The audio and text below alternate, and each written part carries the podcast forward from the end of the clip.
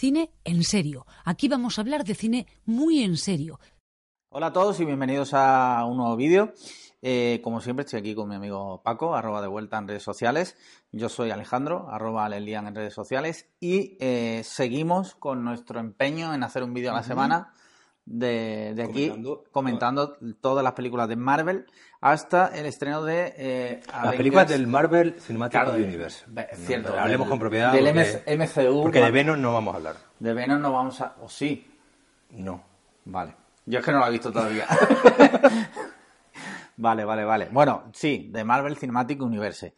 Universe. Y en este caso eh, nos toca hablar de, como se tituló en España, Marvel Los Vengadores. O sea, no Marvel claro, 2. puntos, eh, ¿no? porque estaba la serie esta de los Vengadores de los años 60 y 70.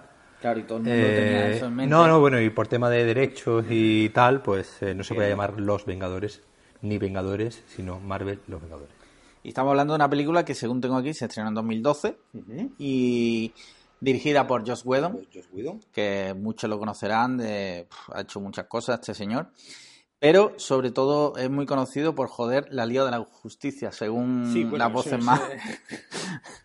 Aquí el caso que, que, que, que Joss Whedon eh, venía de. Bueno, era un director con, con escasa experiencia en lo cinematográfico, porque sí había dirigido. Su primera película fue Serenity, que en realidad era una. digamos, un spin-off, una continuación, un final de la serie esta de, de Firefly, Sí. entre que, le- que le cancelaron en su momento. Es decir, que ya, que ya vemos, ya vemos aquí un cierto patrón de que era un señor de que en principio arrancaba siempre con buenas ideas, pero siempre por algún lado siempre se le torcía la, la cosa. Y, y, y, bueno, su primera película fue, fue esa, que en realidad era digamos una especie de doble episodio alargado un poco más espectacular de lo habitual y eh, Marvel decide darle las riendas eh, de este de esto de este primer eh, Experimento, quizá, yo claro, sí, porque ¿no? era la primera vez, era la primera vez que, que se hacía, ¿no? En el, en el mundo del, en el mundo del cómic de, de establecer, pues, una narrativa eh, que hiciese que confluyese en todos los, eh, todos los personajes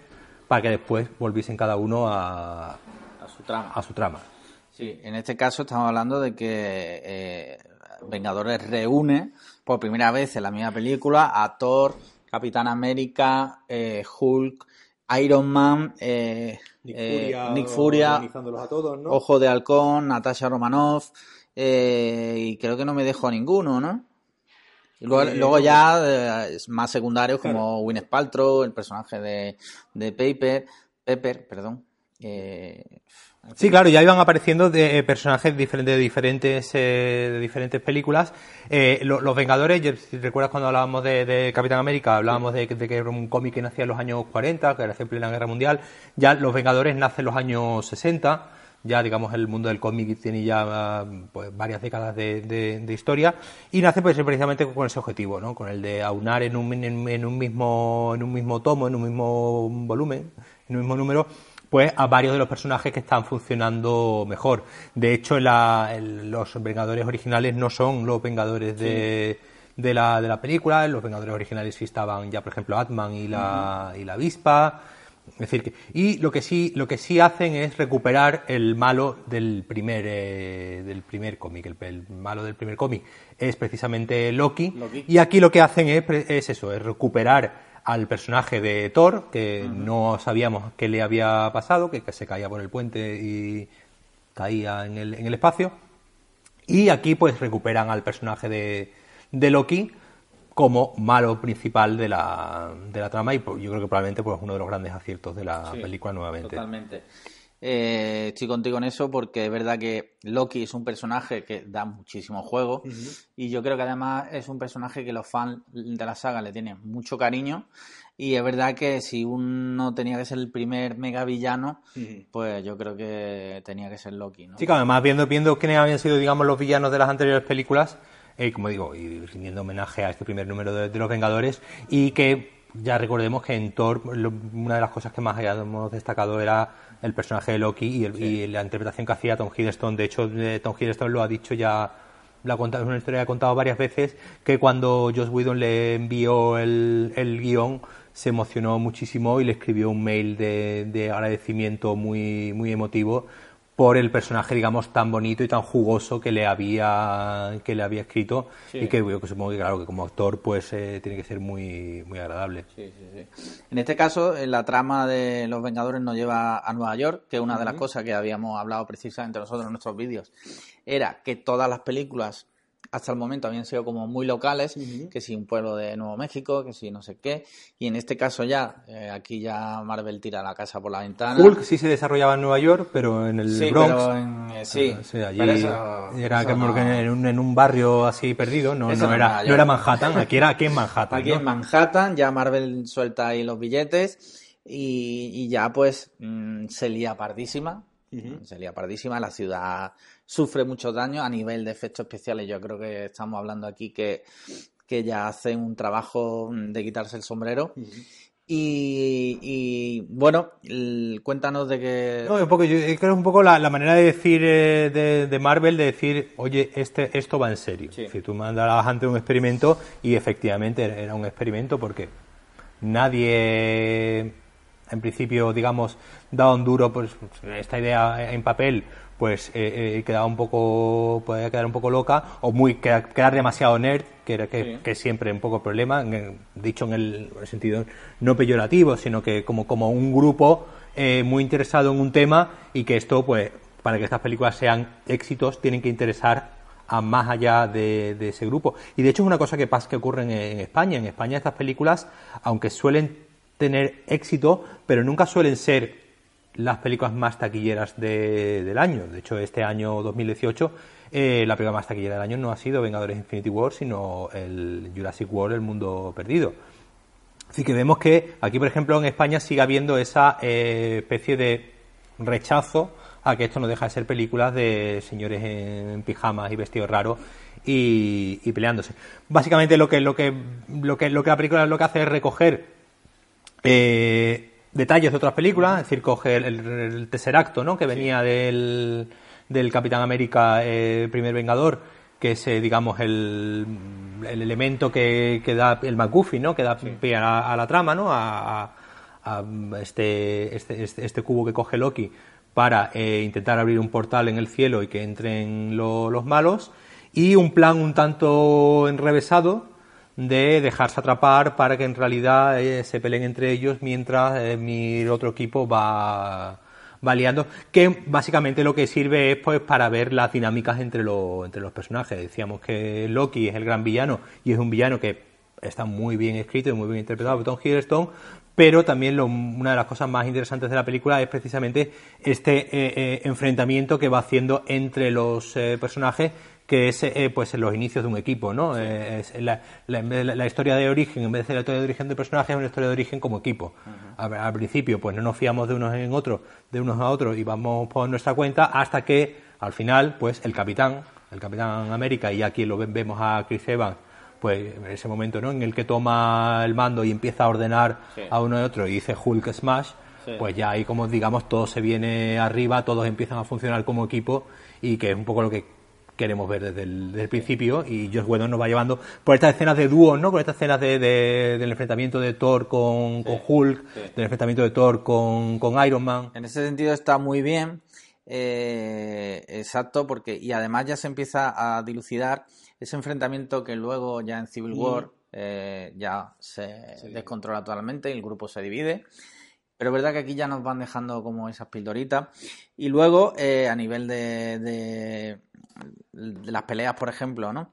Cada personaje tiene su momento de lucimiento, que es una de las cosas que a lo mejor eh, en otro sentido se puede fallar más, ¿no? Como, no sé, ahora mismo no me viene, no me viene a la cabeza, pero muchas veces en estas películas tan grupales, como puede ser incluso eh, Fast and Furious y tal, eh, a lo mejor tú eres fan de un personaje en concreto y ahora resulta que en esa peli mm, no ha tenido mucho lucimiento. Sin embargo, aquí el acierto precisamente es que todos se lucen, tienen, su momento, tienen su frase, tienen su momento estelar en la pelea y eso sin duda yo creo que es un acierto total porque estamos hablando de que hay 1, 2, 3, 4, 5, 6, 7 personajes, cuento yo aquí. digamos que, que, principales que han tenido película propia, tenemos cuatro.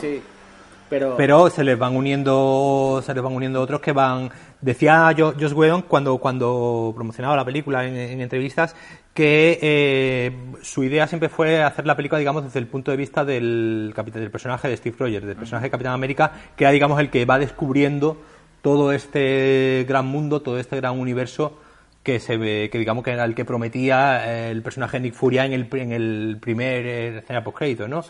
¿Creía usted que era el único en este mundo? Eh, entonces el, personaje del Capitán América, digamos, es el que nos va llevando. De hecho, había después salió, ¿no? En esto de las escenas eliminadas, que había varias escenas. Una escena, por ejemplo, que, el personaje de Steve Rogers iba a ver al, al personaje de Peggy Carter, a la, a la chica ya hecha una abuela. Eh, claro, tenemos en cuenta que aquí Capitán América viene que se acaba de despertar en, en, el, año, en el año 2010 y, y, no sabe qué está pasando. E iba, y había, por ejemplo, esa escena que, que, él iba a, digamos, a, a despedirse y a, bueno, a despedirse no, a saludar a, a, que bueno, la cortaron porque eh, pues también tuvo Joe Whedon muchos problemas en el, en el montaje porque, bueno, había un momento en el que no sabía cómo, cómo meterle mano al tema. Claro. Eh, a nivel de, decía, de secundarios, pues aquí eh, personajes como el de Natasha o el de Ojo de Halcón cobran un poquito más de protagonismo. Es verdad que eh, no han tenido nunca... No. han tenido, para empezar, no han tenido sus películas, aunque dicen ahora que no, le van a hacer, de, la Viuda Negra. no, Ojo de Halcón había salido en Thor, eh, Natasha Romanoff había salido en Iron Man 2, es decir, ya, ya habían plantado y semita. Y aquí, pues sí, ya nos, nos cuentan, digamos, esta historia de estos dos asesinos que pues, nos dan a entender Canva. Y precisamente, probablemente, sea lo que nos cuenten en la película que, vamos, está prácticamente confirmada que se va a hacer de Black Widow, ¿no? De, de Viuda Negra. Pero nuevamente Marvel usando la estrategia esta de, de rejuvenecer a, a Scarlett Johansson como 15, a 15 o 20 años. Claro, entonces se va a dar aquí una cosa muy graciosa, ¿no? Tú sabes que el meme que hay ahora en internet de que Scarlett Johansson hace todos los personajes, hace de negra, hace de, China. Sí, sí, porque había hecho, iba a pues hacer ahora uno de trans y no... Sí, y ahora entonces ella misma se va a boicotear haciendo de ella misma 15 años antes, ¿no? Entonces... Claro, la idea es contarnos pues, pues de dónde viene el personaje de, de, de Viuda Negra y aquí, bueno, pues bueno, ya hablaremos de ella cuando se estrene dentro de un par de años o tres, pero demuestra que Marvel ya no tiene miedo a nada y si tiene que hacer una precuela con el mismo actor y rejuvenecerlo 20 años, pues... Ya, que han creado la maquinita esa, ya... Exactamente, ya no hay problema. Es que imagínate la, la cantidad de, de, burradas que pueden decir, pues bueno, vamos a hacer un Thor eh, adolescente, ¿no? Y te coges a los mismos actores y... Sí, sí. Puede ser eso bastante, bastante guapo. Eh, en fin, ¿hay algo más que quieras decir? Aquí, aquí, como tú bien dices, el, el, el, problema era balancear, ¿no? El, el, que no fuese esto Iron Man 2.5, que no fuese una película donde el personaje de Robert Downey Jr. se llevase toda la, todo el protagonismo. Eh, Sí, obviamente hay personajes que... Eh, bueno, hay, hay, un cambio, ¿no? De, de actor. Sí, es verdad. De repente Hulk ya no tiene la cara de, Edward Norton y ya tiene la cara de Ah, es verdad, esta es la primera aparición de Hulk en el... Claro, esta es la primera aparición de Mark Ruffalo. Es verdad. Eh, no es la primera aparición de Hulk, pues recordemos que existe una película, aunque Quiero decir... no olvidarlo. Quiero decir como, bueno, en sí, como. Sí, como más Rufalo. Y es verdad que más Rufalo pues le da, le da un toque muy nerd a la película, al personaje, eh, que el pues, Edward Norton pues diga, era más serio y no lo y no, lo, y no lo tenía. Es que Edward Norton, bueno, pues es una persona muy intensa y quizás demasiado para el personaje de Hulk, no lo sé. No he nunca he interiorizado mucho en Hulk. estaría bien que, que, Marvel eh, rehiciese la película de Edward Norton y le pegase la cara de, de Mark Ruffalo para ya... Y de repente que, que, actuaran como si nunca hubiera existido la... Claro, no, no, no, no, yo digo coger la película de Norton tal cual y, pegarle la cara de Pero encima. Además, eliminar todas las copias que existen de la y decir, no, eso de nunca, nunca, nunca existió. Sí, sí, bueno, eso ya son... Y, y, y, bueno, y, y, Josh Whedon, lo, yo creo probablemente la, la, película eh, es una película muy entretenida, yo creo que probablemente eh, eh, es una de las grandes películas de aventuras ¿no? de, esta, de, esta, de esta década.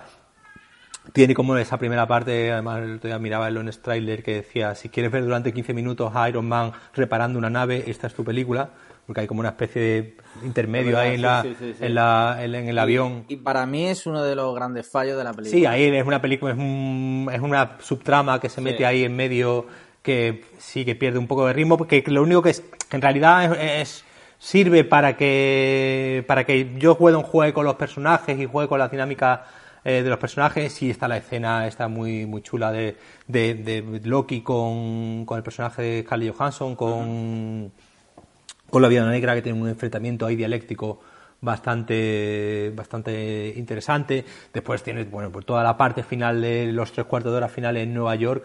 Yo creo que probablemente es una de las grandes piezas de, de, cine de acción eh, de este de esta década no con ese, ese plano secuencia con todos los personajes trabajando en equipo, con esa, con ese traveling, ¿no? circular con todos los personajes ya cuando ya se, se unen, yo creo que todos los fans de todos los fans o no fans, ¿no? de, de estos personajes y de estos de estos TVOs de esta gran familia. Claro esta gran familia de Marvel pues cuando cuando vieron eso cuando vimos eso en pantalla grande pues la verdad es que fue muy muy emocionante. Sí la verdad es que sí eh, como tú bien dices, una de las grandes películas de acción de, esta década, bueno, de aventura, perdón. Y es verdad que ese momento que tú relatas es de esto que tú estás en el cine y dices, hostia, te, como que te vienes arriba, ¿no? Como si tú, si estás ahí, mm, te unes también, aunque no tengas poder. Y ahí la música de Alan Silvestri, yo creo que Alan Silvestri que venía de hacer la música de, de Primer Vengador, de Capitán América Primer Vengador, y aquí en cadena eh, con creando por primera vez el tema de los Vengadores, que ya no lo ponen en el tráiler y ya... De, hecho, de hecho los, dos, vamos, tanto el tráiler de Infinity War como el último este que ha salido en Game, siguen jugando con ese con esa melodía, que supongo yo que estará Alan Silvestri haciendo caja también, no sé cómo irá el tema de los, de los derechos. Creo que le pagan 70 céntimos cada vez que la Cada vez que ponemos el tráiler, ¿no? Pues, eh, pues imagínate cómo tiene que estar el hombre. Eh, y en ese sentido, pues, pues es algo que también da mucha unidad porque que hubiese un tema, eh, de hecho es el, la única película, digamos, que tiene tema principal, porque ninguno sabemos cuál es el tema. De, de hecho había un había un vídeo había un vídeo ensayo de esto es muy muy interesante, no recuerdo mismo, pero lo, pondremos. ¿De Jaime Altozano? No, de Jaime Altozano no era. Era de, de, uno de estos que hace vídeos de ensayos, que, que hablando de que las películas de Marvel no tenían una banda sonora unificada, es decir, no hay un tema de Thor, no hay un tema de Iron Man que tú puedas eh, tararear, igual que si puedes tararear el de Señor de los Anillos o de Star Wars o de Harry Potter, o el Parque Jurásico. en cambio aquí, y, y, probablemente sea esta la única película donde tiene ese tema musical de, de Alan Silvestri que hace que te vengas más arriba. Claro, yo creo que eso responde básicamente a que cuando empezaron no sabían muy bien si entonces nos van a decir vamos a crear una canción, eso ya hubiera demostrado mucha megalomanía, ¿no? Mucha visión de futuro. sí, en plan de vamos a crear una que suene en todas las películas, pero ¿en, cuáles? En todas las que vamos a hacer. Sí, pero que bueno, que te hubieses compuesto un, tema Iron Man que, que, que, tú sepas que ese es el tema de... Lo que pasa es que también creo, creo eh, que si a lo mejor su intención inicial era que cada película tuviera su propia personalidad, pues a lo mejor el mismo tema en todas, pues no hubiera pegado. Pero sí es verdad que hubiera quedado genial mm, una canción que tú reconocieras en todas las películas. Eso, por ejemplo, eso lo hace, es lo que hace John Williams en las películas de, Star Wars, ¿no? De, cada personaje tiene un tema y cuando suenan dos notas, tú reconoces el tema de Leia, reconoces el tema de Han Solo, reconoces... Entonces yo creo que con esto podemos ir cerrando ya. Evidentemente Marvel Los Vengadores es un peliculón. Es más, es una película que evidentemente eh, tenéis que ver sí o sí. ¿Y la escena post crédito, recuerdas cuál fue? Eh... Tenías dos escenas post créditos. Aquí, aquí ya inauguraron el tema de que no, no solo una, sino dos. ¿Esta, ¿Era la del kebab o no? Eh, la del kebab era la segunda. Vale. La última era la era ahí salían ellos comiéndose un kebab. De hecho, cuenta la leyenda que lo rodaron una semana antes del estreno de la película. Sí. De hecho, en la película, en, la película, en, la imagen sale, sale Chris Evans con la mano puesta en la cara todo, todo el tiempo, porque en ese momento se había dejado barba ah. para otra película que estaba rodando y pues, no, no se iba a afeitar para, para eso. Y bueno, era un plano fijo de ellos comiéndose un kebab, tampoco era. Pero bueno, la escena post crédito a la mitad de los, eh, de los créditos era donde veíamos que detrás de todo el plan de Loki estaba un señor con una dentadura muy grande ah. que antes era más rosita que era que era Thanos sí, verdad, verdad, sí, sí, sí. Que, ya se habló, bueno, ya era ya era el mismo actor, o sea. No, no, no, no. En ese momento no era, en ese momento, en, en ese momento no, vamos, porque ni siquiera ni siquiera hablaba Búscalo, búscalo. Yo hubiera, jurado que sí. No, no, no, porque no, no hablaba y de hecho, de hecho incluso el, si tú miras al Thanos de, de Los Vengadores, el Thanos que sale aquí al final de, de la película y el Thanos que sale al final del eh, que sale al final, eh, digamos en Infinity War, pues verás que, que ha sufrido varios eh, Varias modificaciones. varias operaciones estéticas y lo, lo ha cambiado un poco. Y de hecho aquí no hablaba, aquí lo único que hacía era girarse y mirar a cámara y solamente los muy, muy, muy nerds supieron identificar quién era ese, Pues ese yo señor. te soy sincero y es que hubiera jurado ya que era, que era No, este no, hombre. no, no, no, Eh, Josh Brolin. Josh Brolin. No, no, no, no, ahí, ahí todavía no había, Vale, vale, vale. no había nada, Sí, sí, nada sí, pesado. Muy bien, yo creo que con esto podemos ir cerrando y nada más. Eh, ya sabéis, en la siguiente, en la Eh, saga Iron Man 3. Iron Man 3 es de, de este hombre, es, eh, Sean.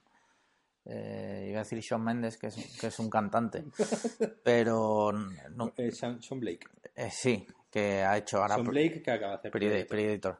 Muy bien, pues ya sabéis, nada, eh, sintonizarnos toda la semana y ya sabéis, toda la semana un vídeo de Marvel. Hasta el estreno de Vengadores en Game, que entonces ya no nunca más volveremos a hablar de. No, No, pero ya, ya, ya iremos. Sí, no, exacto. Y ya sabéis, eh, un me gusta, un- una campanita, suscribiros, comentarios. En todas las redes sociales somos arroba cine en serio. Eh, y, y nada más, un saludo a todos y nos vemos en el siguiente vídeo.